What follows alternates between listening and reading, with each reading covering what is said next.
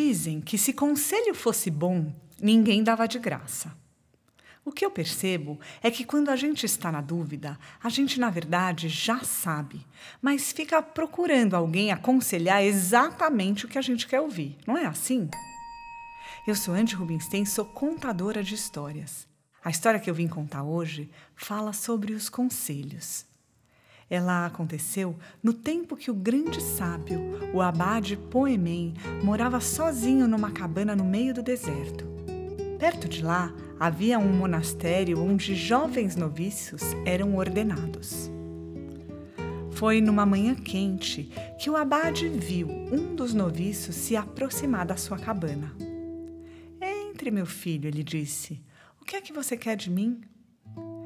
Eles se sentaram na sombra da cabana, onde não havia nada mais que uma chaleira, uma cumbuca e um copo d'água. Meu pai, disse o jovem, eu estou desesperado. Eu estou muito mal, estou sofrendo muito. Apesar dos meus esforços, eu não confio de alma e coração no meu mestre. Eu sei que o Senhor o conhece. Conhecimento, a força e a sabedoria dele são indiscutíveis, mas mesmo assim, tem alguma coisa que não bate entre nós. Me dê um conselho, eu lhe peço. Muito estranho, pensou o abade. Esse jovem monge, na verdade, não precisa do meu conselho. Ele sabe o que deve fazer. Por que ele está indeciso? Então o abade Poemen disse: Meu jovem, você quer que esse homem te ensine? Claro, respondeu o jovem, é tudo que eu mais quero. Então fique com ele, é muito simples. O jovem monge agradeceu e foi embora com a cabeça baixa em direção ao pequeno monastério na montanha onde seu mestre morava.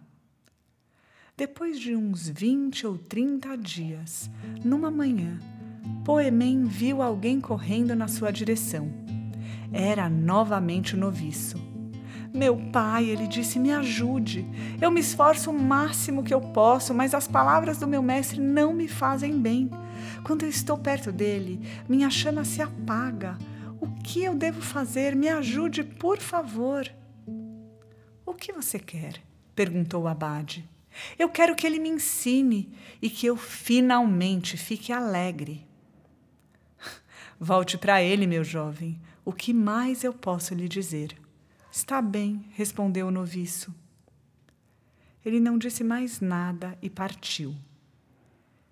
Ele ficou demorando no deserto até a noite, perdido, cheio de dúvidas. Quando a luz do mosteiro apareceu entre as pedras, ele pensou: O abade Poemen tem razão. Deus quer me colocar à prova. Eu devo me aguentar e ser duro comigo, por mais que isso me custe. Eu não sei nada. Esse homem, meu mestre, deve me ensinar é o certo. E assim ele se segurou por mais uma semana. Quando o abade o viu retornar, ele sorriu. Então, meu filho, o que é que você quer agora? Eu não posso mais, mestre. Eu não aguento mais. Eu preciso ir embora. Você vai deixá-lo então? perguntou o abade. Sim, vou deixá-lo. Ah! Mas finalmente, disse o abade, você achava que precisava de um conselho? Você precisou amaldiçoar a sua própria vida para finalmente apenas ouvir o seu coração?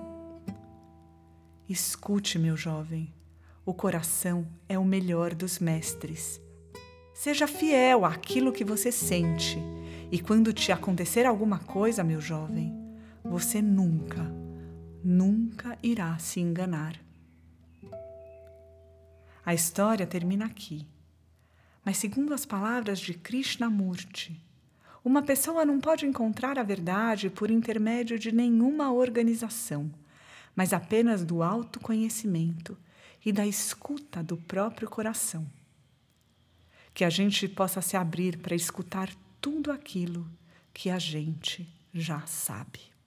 Muito obrigada.